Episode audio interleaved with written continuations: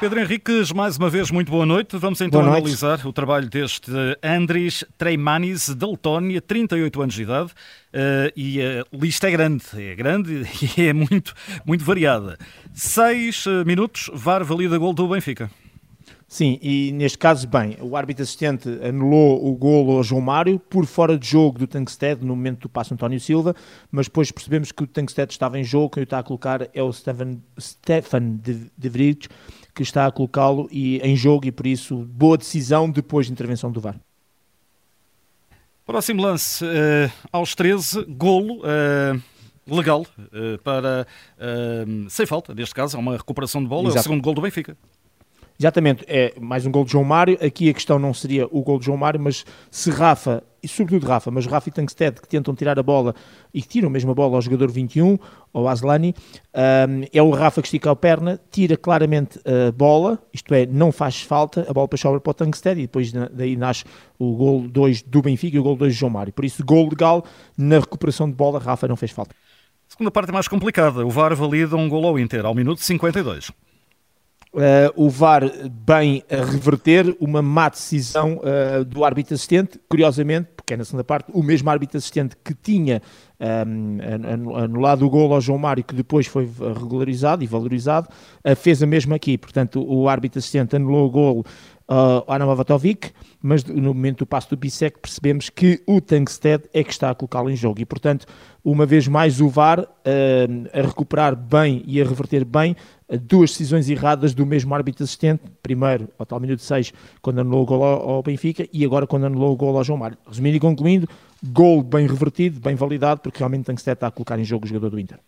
O grande erro parece-me aqui, minuto 69, Otamendi de facto comete falta, mas há uma falta anterior de João Neves no início do jogado. Sim, eh, a questão é, o penalti que o árbitro assinala do, do Otamendi sobre o Turan, para mim é correto, o Otamendi...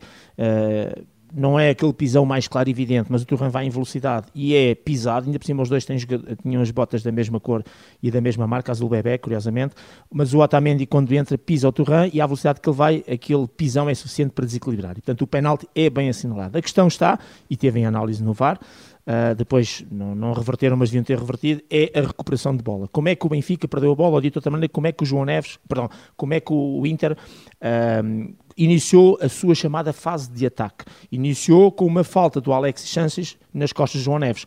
Não é tantas mãos, mas é sobretudo com o peito a carregar as costas de João Neves. Eu relembro que as cargas só são corretas quando são feitas com o ombro contra igual região do corpo, ombro ou omoplata. Tudo o que seja cargas nas axilas, de, cima, de baixo para cima, no externo, na parte frontal e, e neste caso que é o mais importante, nas costas, e sobretudo feitas com o peito, uh, são cargas incorretas e ilegais. E portanto o que acontece é que o João Neves tem a posse de bola, o Alexis Santos vem por trás e carrega-o claramente nas costas e é assim que recupera. E como o jogador do Inter agarrou na bola, a equipa do Inter agarrou na bola e foi na direção da baliza, tudo aquilo é fase de ataque. Se a bola, quando vai para a frente, ainda voltasse para o meio campo ou passasse do lado esquerdo para o lado direito, essa falta já deixaria de fazer parte, de acordo com o protocolo, porque o protocolo só prevê ir recuperar o lance de, eh, andando para trás do golo até o início da fase de ataque dessa equipa. Portanto, resumindo e concluindo, está dentro da mesma fase de ataque, o golo, o penalti, neste caso, deveria ter sido uh, revertido, não pelo penalti em si, porque o penalti existiu, mas pela maneira como o Inter recuperou a bola com a falta sobre o João Neves. E, portanto, este para mim é um erro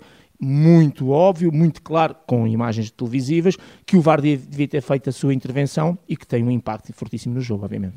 Uh, minuto 72, João Mário, uh, cartão amarelo. A partir daqui é, é uma é, série de amarelos. Sim, é recorrente desta, deste lance ainda. Portanto, isto foi ao 69, depois vir ao VAR, não vir. E, e, portanto, é o João Mário que protesta de forma forte, sobretudo, penso já depois de, de assinar o pontapé, de ter sido executado o pontapé de penalti, e, portanto, é por protestos.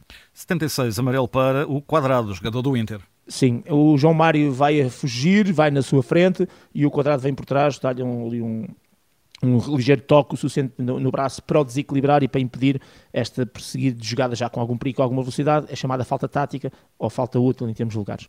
Minuto 78, uma conduta antidesportiva, parece para Morat, que é um amarelo. Exatamente, estou aquela bola, depois, não concordando com a decisão do árbitro, do lançamento lateral, bola linha lateral, agarrou na bola e mandou um pontapé, por muita razão que tivesse, não pode fazer exatamente isso que fez, foi pontapear a bola para longe e este cartão amarelo bem mostrado. E depois é a expulsão, o António Silva é expulso ao minuto 86. Sim, eh, eu não concordo com a expulsão, eh, é uma falta só o Varela, E vou explicar de forma rápida o porquê. O António Silva estica a perna direita em tackle e com essa perna direita não faz, não comete infração nenhuma. Depois é a perna esquerda que vem dobrada em posição absolutamente normal e a deslizar, que com, digamos ali, entre o joelho e a coxa, perna dobrada junto ao chão, acaba por apanhar o calcanhar do Barella. E ao apanhar, plasticamente, quando a gente vê a imagem, fica feio na pela perspectiva que vê o calcanhar a dobrar e é uma zona realmente de grande sensibilidade. A questão está é que não foi a perna da frente que entrou de sola, de pitons, nem foi a perna de trás que fez uma tesoura, como às vezes acontece, ou que uh, também com o peito do pé ou com o pé ou com os pitons uh, acabava por ter uma entrada muito dura. Não, é, é uma sequência do movimento que o árbitro foca-se e sobretudo o VAR focaram-se na consequência de ver o, o, o, pé, o calcanhar atrás uh, a ser pisado pelo joelho e dobrado e focaram-se sobretudo naquilo que para eles sendo uma consequência mais plástica do que propriamente aquilo que é entrada. Em termos técnicos, e quando digo técnicos de técnica de arbitragem, a questão é que eu não considero que, e eles acham que aqui pode ter posto em segurança, em, em segurança e integridade física do adversário. Para mim isto enquadra-se claramente, nós temos três níveis de nada, de amarelo e de vermelho, que é a imprudência, a negligência e a força excessiva. E este para mim enquadra-se claramente na negligência, que é e a definição é esta, é quando um jogador, na sua forma de entrar, põe em risco, uh, neste caso não é pôr em risco em segurança e integridade física, isso seria cartão vermelho, mas é quando uh, não tem em, em, atenção e consideração a maneira como entra e as consequências do seu ato para com o adversário, na maneira como entra em relação ao adversário.